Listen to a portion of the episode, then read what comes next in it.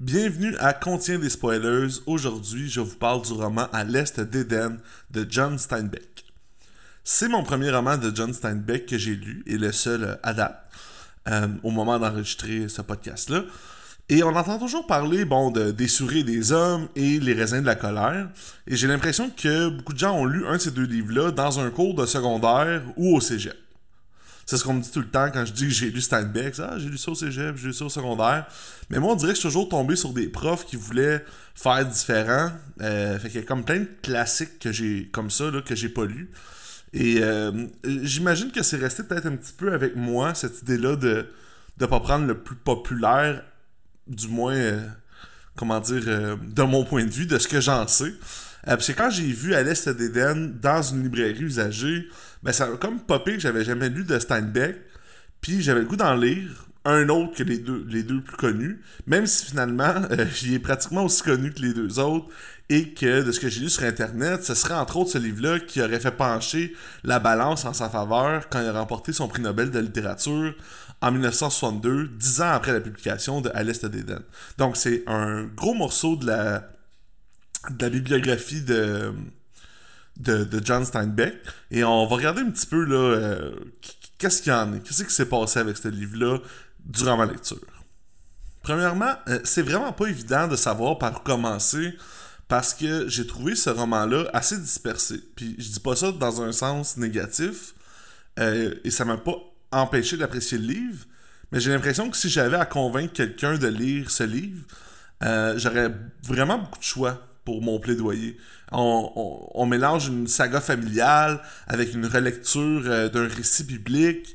On parle du bien contre le mal, on parle de la réalité de la guerre.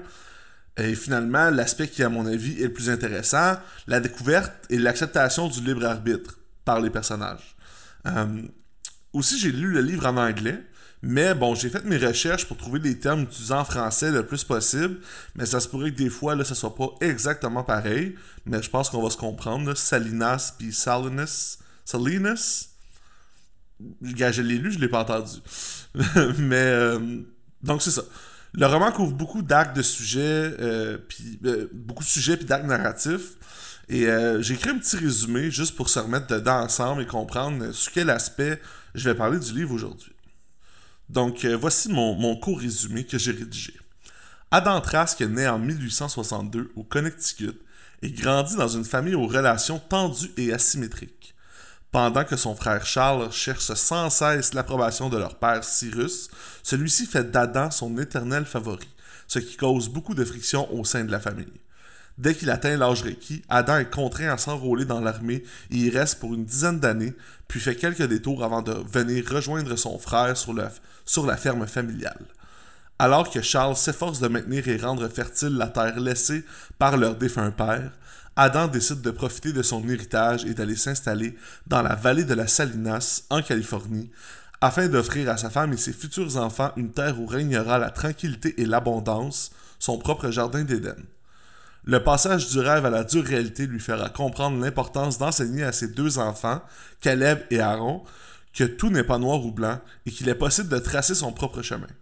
Alors qu'il récrit sous nos yeux l'histoire biblique de Cain et Abel, Adam Trask et son entourage en font leur propre relecture et tentent de briser le cycle de rivalité entre le bien et le mal qui ronge la famille Trask depuis plusieurs générations. Donc, le petit texte que je viens vous lire, ça me fait à peu près 6 takes, puis c'était la moins pire, parce que le bout, Charles cherche sans cesse l'approbation de leur père Cyrus. Ça a été tough. Ça a été tough, mais on l'a eu. Ben, on l'a eu. Non, c'est même pas vrai. Je viens de me réécouter, puis je l'ai pas eu tant que ça, mais ça va être ça. Euh, donc, l'appréciation, ben, j'ai beaucoup aimé la plume de l'auteur. C'est vraiment un livre à citation, là. La manière qu'il amène les idées, autant quand il écrit en tant que lui, comme John Steinbeck, l'auteur, euh, autant qu'il y a des citations des personnages, Samuel, on va y revenir. Euh, il y a tellement de bonnes idées qui sont bien amenées. Puis moi, c'est surtout ça qui m'a gardé accroché. Oui, l'histoire est intéressante. La trame narrative des différentes familles, les comparatifs possibles avec la fameuse histoire de Cain et Abel, mais c'est vraiment l'évolution de la pensée des personnages par rapport au libre arbitre et au déterminisme qui a guidé ma lecture. J'ai trouvé le niveau de description vraiment approprié pour ce que j'aime. Euh, je comprenais bien j'étais où, l'ambiance, le contexte de l'histoire. sais, sans décrire la charrette à foin pendant deux pages, là, style Émile Zola. Euh, ça, un moment donné, 10 pages de le vent qui rentre dans le foin des charrettes au marché de Paris ou de je sais pas quoi. Ça l'a pas fait ça quand j'ai lu ça au cégep. Donc, il n'y avait, y avait pas de ça, même si on utilisait. tu sais, par, par contre, par exemple, beaucoup de chapitres commencent par la météo, qui définit la saison présente ainsi que le temps qui est passé depuis le dernier chapitre. on comprend là, euh, euh, quand c'est l'automne, quand c'est l'hiver, quand c'est l'été. Ça amène une, espèce de. Une, énergie différente au chapitre qu'on s'en va lire. J'ai trouvé que c'était vraiment bien amené. Euh, aussi, on a des personnages mémorables. Cathy Ames et Samuel Hamilton. Moi, c'est mes deux coups de cœur. C'est vraiment un de mes personnages préférés. Et, de loin, là, tu sais, Adam, là, comme vraiment neutre, mon affection envers Adam. Pas, pas vraiment attaché plus que ça. Les enfants un peu plus, là, mais pas tant. Euh, et c'est ça, quand, quand, euh, quand je lisais le livre puis que les chapitres de Cathy commençaient, évidemment on l'aime pas, tu mais elle, est intéressante. J'avais toujours un petit rush d'adrénaline, puis je me disais, ah cool, là, tu on continue son histoire à elle, je veux savoir euh, jusqu'à où elle va aller finalement, tu. Et qu'à dire de Samuel, c'est vraiment la force tranquille du livre. Il y a le rôle du sage qui est le héros du livre et, euh, à qui le héros doit en, sorte, en quelque sorte succéder. Euh, et Cathy et Samuel, vraiment 10 sur 10. La chose qui m'a le plus déçu, je dois dire, c'est que j'ai trouvé que plusieurs sujets ou histoires étaient clos euh, de manière très abrupte et du moins pas à la hauteur de leur importance dans le livre. Par exemple, la mort de Cathy, ça a été un peu une déception. Je comprends la logique utilisée, euh, mais ça me, semblait un peu précipité, pas tant justifié. Comme je sentais pas que la boucle était vraiment bouclée. au niveau du reste de la famille Trask, oui, mais pas pour Cathy. J'ai trouvé que c'était comme pas à la hauteur de son personnage. Euh, je m'attendais à avoir un plus gros bang, quelque chose de plus euh, viscéral peut-être, je sais pas. Ça m'a, c'est moins venu me chercher que ce que je pensais. Et aussi, là, l'autre affaire que je sais pas pourquoi on dirait, je, pense souvent à ce moment-là dans le livre, l'histoire de l'usine à glace. Je sais que c'était comme la, la prémisse pour la scène où Caleb rend l'argent à Adam, mais soudainement Adam prend le goût de l'entrepreneuriat de nulle part, puis on n'entend plus jamais parler ou presque, là, tu sais, ça me semblait pas super fidèle au personnage. Mais bon, ça c'était mon point de vue, mais on dirait que j'y passe tout le temps, puis je suis comme, c'était quoi le but déjà de ça? C'était pas clair. Donc, je vais commencer par parler euh, du, fameux mot qui survole et qui clôt toute cette saga, le mot Tim Shell. Donc, un petit récapitulatif sur comment on en, arrive à prendre connaissance de ce mot-là en même temps que les personnages et comment il vient boucler la boucle. Euh, donc on se rappelle, pendant qu'ils sont à la recherche d'inspiration pour nommer les jumeaux d'Adam, euh, qui sont sans nom depuis, depuis leur naissance et depuis que Cathy euh, s'est poussée au village, Samuel va réciter à Adam et lit l'histoire de Caïn et Abel. Les jumeaux vont désormais porter des noms Caleb et Aaron, un C et un A, comme Caïn et Abel, comme Charles euh, et, Adam. Et là, dix ans vont passer, et va revenir vers Samuel et Adam avec une découverte assez intéressante qu'il a faite. Euh, il explique qu'un passage de l'histoire de Cain et Abel l'avait marqué, puis il avait voulu en savoir plus. il s'agit du passage où Dieu dit à Cain Tu pourras vaincre le péché, ce qui est une promesse. Lee trouve dans une autre traduction qui est plutôt écrit que Cain devra vaincre le péché, ce qui est un ordre. Donc, Lee trouve qu'il y a une grosse différence entre ces deux mots-là et que ça change l'intention de Dieu quant au rôle des humains euh, face au bien et au mal. Et en faisant des recherches, Lee finit par découvrir que le vrai terme utilisé dans la version hébraïque est Timshel, qui se traduit par tu peux. Euh, donc à ce moment-là, Samuel, mais surtout Adam et Lee vont commencer à voir d'un œil différent les chemins que vont emprunter Caleb et Aaron on nous indique que clairement, euh, Aaron, c'est un A, c'est l'enfant sage et bon, alors que Caleb, c'est un C, c'est l'enfant mauvais. Et euh, je pense qu'on peut voir que Caleb est vraiment affecté positivement, euh, bien qu'inconsciemment, par la découverte du mot Tim Shell par Adam et Lee. Il y a quelques scènes où Lee, où Lee lui dit carrément qui est pas destiné à succomber à ces pulsions de mal qui, qui a en lui. sais oui, les a, mais il, il est pas obligé d'être ça. Puis surtout, euh, la scène où Caleb brille pour pas être méchant, je, vais la lire un peu plus tard, là, mais mon dieu, ça, là, les petites émotions qui sont montées, c'était ouf. Ça me, ça, ça m'a vraiment touché. Euh, puis j'aime ça justement, les moments de lucidité chez les enfants. Puis ça, c'est un moment très touchant et honnête. Euh, parce que je pense que c'est le genre de pensée qu'un enfant comme Caleb va avoir en privé, mais communiquera jamais avec les autres par peur de se dévoiler puis de devenir vulnérable. Euh, donc déjà, on voyait une différence entre Caleb et Cathy, ou même Charles, et même Cyrus, qui est... Mais Charles, rappelons-le, qui est peut-être le père des enfants, on sait pas, mais sûrement. Et au final, c'est Aaron qui va souffrir de pas s'être assez remis en question en ignorant volontairement l'identité de sa mère et en se euh, dirigeant vers une vision de plus en plus extrémiste de la vertu.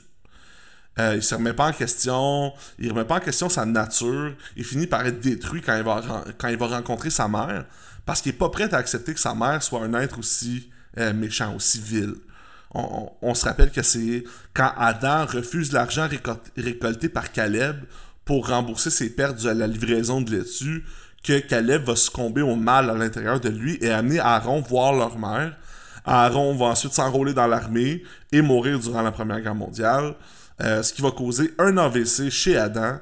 Et euh, finalement, on boucle la boucle alors qu'Adam est sur son lit de mort et que Lee le supplie d'absoudre Caleb pour son geste qu'il a posé, euh, qui a poussé Aaron à s'enrôler dans l'armée, recréant le dénouement de la fameuse histoire de Caïn et Abel. On se rappelle qu'ils vont voir Dieu puis qu'il dit T'as fait ci, t'as fait ça.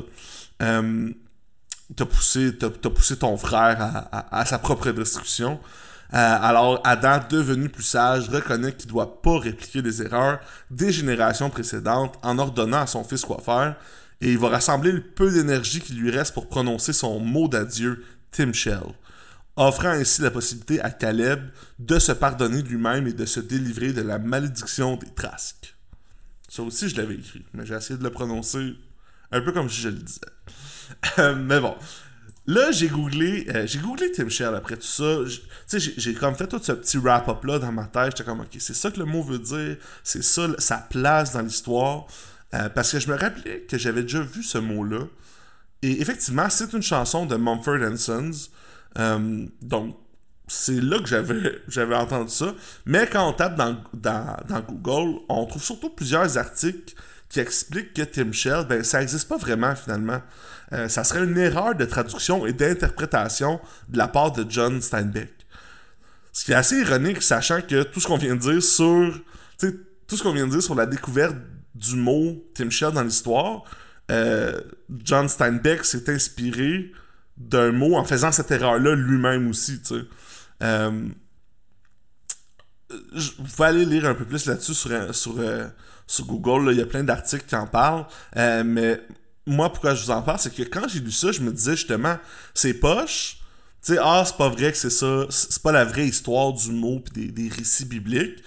Mais euh, en même temps, John Steinbeck, c'est lui le dieu de son histoire. C'est lui qui met les paramètres. C'est correct d'inventer une petite clé pour rassembler les éléments de son histoire. Pis ça démontre encore plus son point qui est c'est toi qui dois te donner le choix. Puis au, final, est-ce que c'est pas ça que les personnages euh, font de dire à Dieu, de faire dire à Dieu ce qu'eux veulent entendre, tu sais? Est-ce que Steinbeck savait ça, qu'il avait mal traduit, mal compris ce mot-là? Est-ce que c'était volontaire de lui donner une autre définition? Euh, j'imagine qu'on le saura jamais. Euh, de ce que j'ai lu sur lui, ça pourrait coller au personnage, là, ce, niveau d'ironie-là. mais bon, je trouve que ça laisse quand même place à un beau une belle petite interprétation assez méta de, ce qu'on vient de lire. Là, j'aimerais lire euh, des passages du livre qui m'ont marqué euh, concernant la relation entre Aaron et sa mère Cathy. Comme je l'ai dit, euh, c'est le mensonge qui a mené à sa mort au final, à, Aaron. Et un des moments prémonitoires de ça, c'est quand Cal prend conscience qu'il peut utiliser la relation qu'entretient Aaron avec l'image de sa mère pour lui faire mal. Moi je l'ai lu en anglais donc là je, l'ai librement traduit en français. C'est peut-être euh, un sacrilège de, faire ça mais bon euh, j'ai essayé d'être le plus fidèle que je pouvais. Ça va comme suit Cal rangea son nouvel outil. Il pourrait désormais l'utiliser à n'importe quel moment et il savait que c'était l'arme la plus redoutable qu'il avait trouvée. Il allait pouvoir la contempler à sa guise, pouvant juger lui-même quand et comment l'utiliser. Donc, on sent déjà que c'est tangible. On s'attend à ce que ça revienne dans l'histoire. Cal, il prend, Caleb prend vraiment conscience de ça et il, le sait. Il le sait que ça entre dans lui et que cette connaissance-là, c'est une munition pour lui.